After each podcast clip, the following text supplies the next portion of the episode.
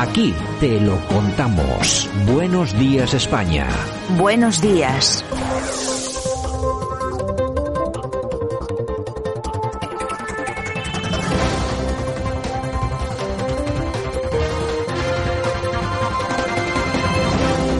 Estamos en la portada este 27 de junio 2022, a punto de deshacernos del mes de julio para irnos a julio. De momento no, así que vamos aguantando.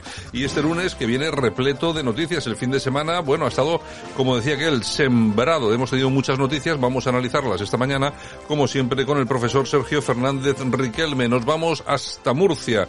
Don Sergio, ¿qué tal? Buenos días. Muy buenos días, Santiago. Bueno, pues nada, un placer. Fin de semana muy movidito. Don Sergio, si te parece, vamos a empezar con una de las noticias más importantes. Bueno, que tiene conexiones con Estados Unidos, pero que se ha producido en España este fin de semana. Masiva concentración, manifestación en Madrid, más de 100.000 personas en contra del aborto, ¿no? Sí, hoy hay que recordar la famosa frase de Clausewitz. La guerra es la continuación de la política por otros medios.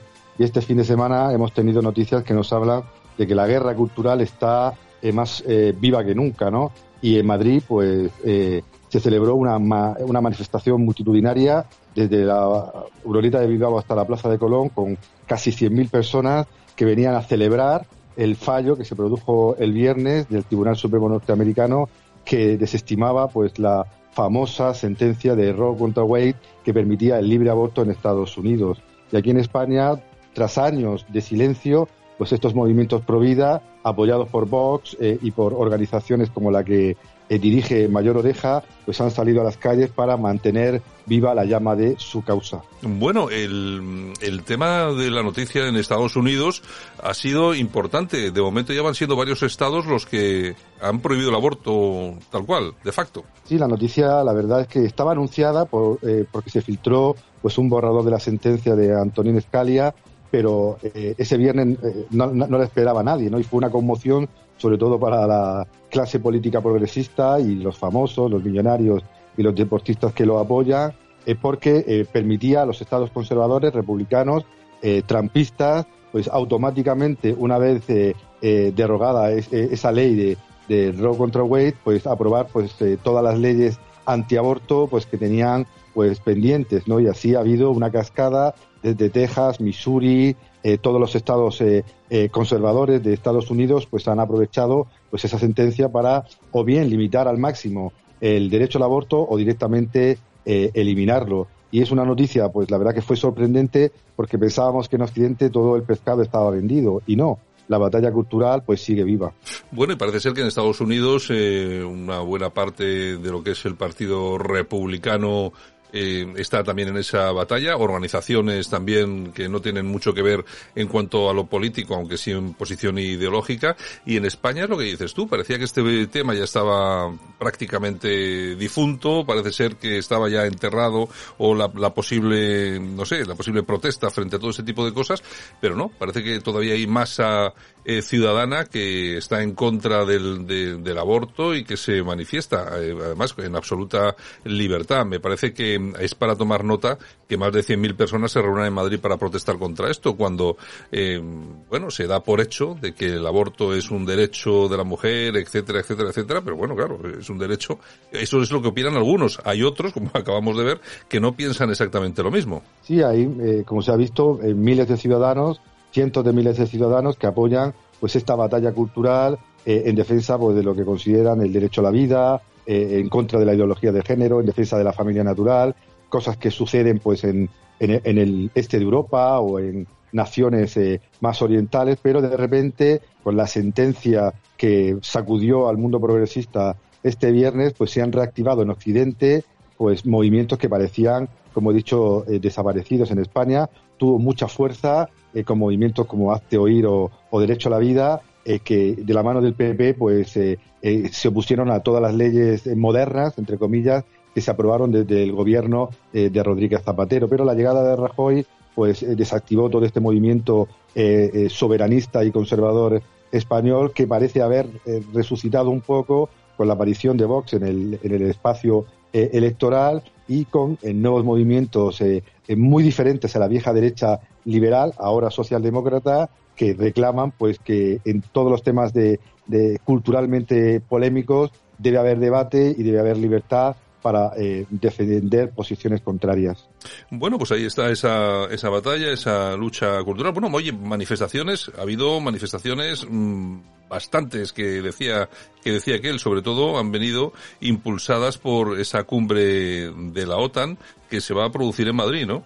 Sí, porque la guerra de Ucrania y Rusia no solamente es militar, no solamente son las imágenes bélicas que vemos a diario en los medios de comunicación, sino también es una batalla por valores, los valores de Occidente eh, supuestamente no eh, eh, modernos y liberales contra los valores del Oriente no más autocráticos y, y, soberanistas, ¿no? Y la OTAN pues ha aprovechado esta guerra para intentar impulsar esos valores eh, en el terreno que, que dominan. Y en Madrid se ha celebrado este fin de semana una nueva cumbre de la OTAN donde pues eh, la OTAN ha intentado cerrar filas evitar toda disidencia y anunciar pues que su expansión, no solo militar, sino valórica, eh, debe llegar a los confines de, eh, del mundo, ¿no? Eh, un, obviamente esto ha sentado muy mal a, a, Rusia porque Rusia considera que la OTAN pues no debería ni siquiera existir porque ya la Unión Soviética desapareció en su momento y solamente se mantiene para eh, mantener la hegemonía eh, y perdona la redundancia de Estados Unidos en un mundo que para ellos debería ser multipolar.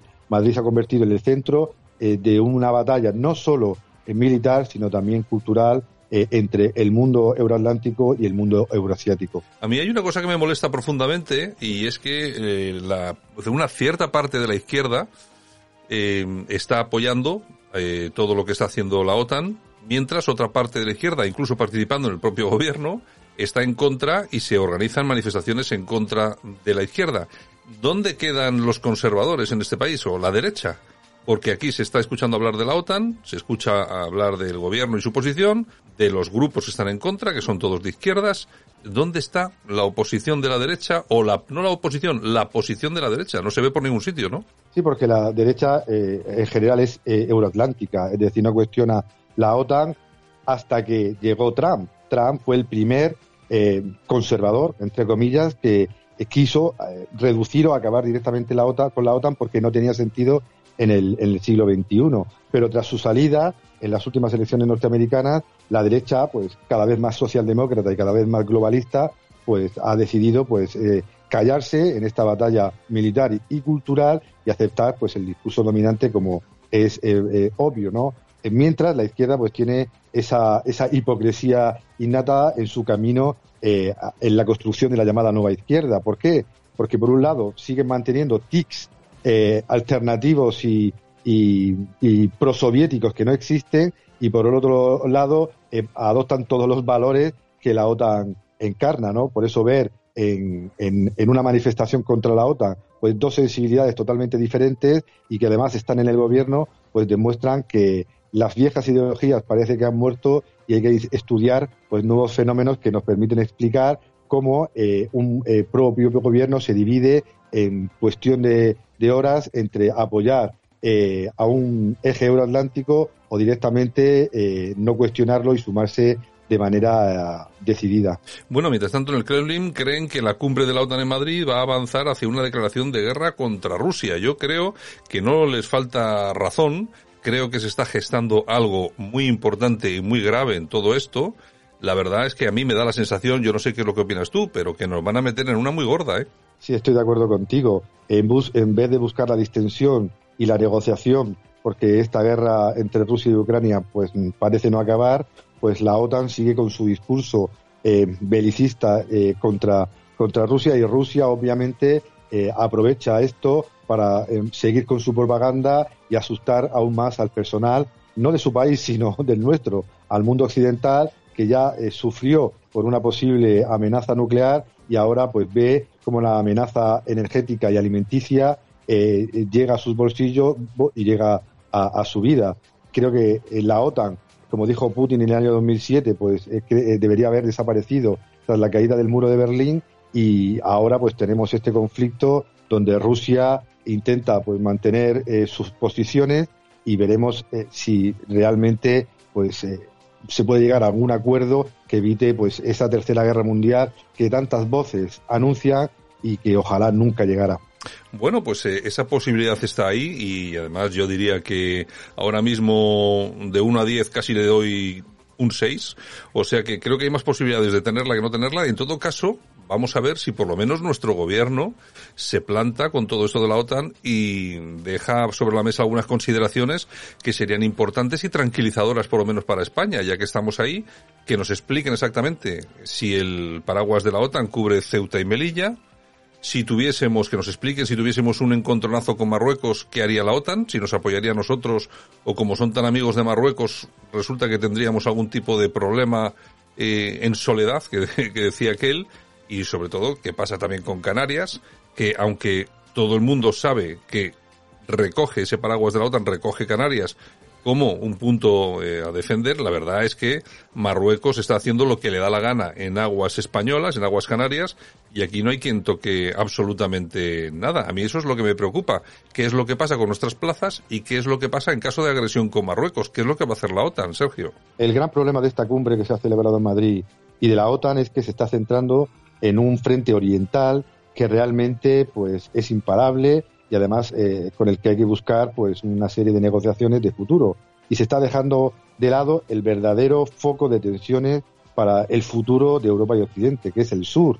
Estamos viendo cómo las migraciones están siendo descontroladas, cómo África es un auténtico polvorín y cómo eso afecta fundamentalmente a la frontera sur, a la frontera mediterránea, donde casualidad está España, que está viviendo una serie de tensiones eh, energéticas, eh, demográficas y políticas que ponen en cuestión no solo la propia supervivencia de España, sino la propia supervivencia de la OTAN. Bueno, eh, tenemos otra noticia muy interesante eh, que se ha producido también eh, estos días, que ha sido el famoso asalto de la, de la verja, ¿no?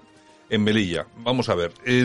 Aquí las críticas eh, surgen contra Marruecos por la forma en que ha evitado el asalto. Ha habido, creo yo, no sé exactamente el número de fallecidos en este momento, porque sé que había aumentado algo, creo que son 37, según algunas ONG marroquíes, lo que pasa que las ONG ya sabemos exactamente cómo dan las cifras, pero bueno, en fin, eso es lo que dice. Vamos a ver, lógicamente a todos nos parece horripilante que fallezcan personas en estas condiciones.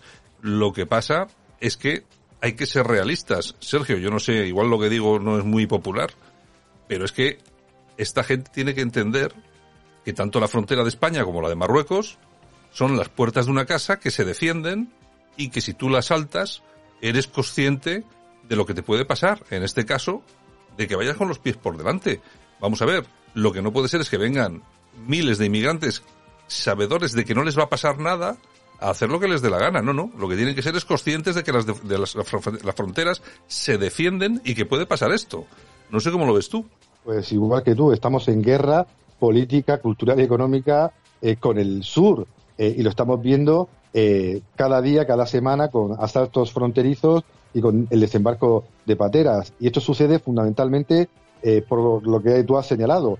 no se defiende el flanco sur, es decir, se está dejando pues a los países mediterráneos pues fundamentalmente solos ante un problema que crece cada día y el asalto a la valla y sus eh, terribles consecuencias son el resultado de abandonar eh, la protección de la frontera sur de la OTAN, de la Unión Europea, del Mediterráneo. Creas un monstruo y este, pues al final, te saca los ojos. Eh, se han dejado, pues, las manos libres a Marruecos para que gestione, pues, esa frontera sur y cuando miles y miles de personas hambrientas y desesperadas, pues, no tienen freno, no tienen control, eh, y deciden pues eh, saltar la valla y entrar en Europa, pues pasan las desgracias que estamos viendo. Si desde el principio la OTAN, la Unión Europea y España decidieran pues fortificar esa frontera sur, advertir a Marruecos de quién manda en la zona y avisar a todas estas personas que solo se puede entrar de manera legal al continente europeo, pues posiblemente eh, muchas de estas personas que han muerto no lo hubieran hecho. Es que aquí nos quejamos siempre del muro de Trump es que siempre estamos hablando del muro de Trump. Qué malo era Trump con su muro. Si hubiéramos tenido un muro en condiciones, durante tantos tiempos, durante tanto tiempo, tantos años, en nuestra frontera con Marruecos, pues no hubieran pasado ni un 0,5% de las desgracias que han pasado. Si hubiéramos tenido una política seria de que las pateras según llegaban tenían que irse y allá cada uno, pues seguramente que las personas que llegaban o que querían venir dijeran, bueno, pues oye, que no merece la pena porque igual quedamos por el camino. Es que claro, si no, si no pones en marcha una política seria de defensa de las fronteras, ya me contarás tú dónde acaba la cosa. Bueno, y acaba como ha acabado estos días. En fin, don Sergio, lo dejamos, mañana seguimos. Un abrazo fuerte. Un abrazo.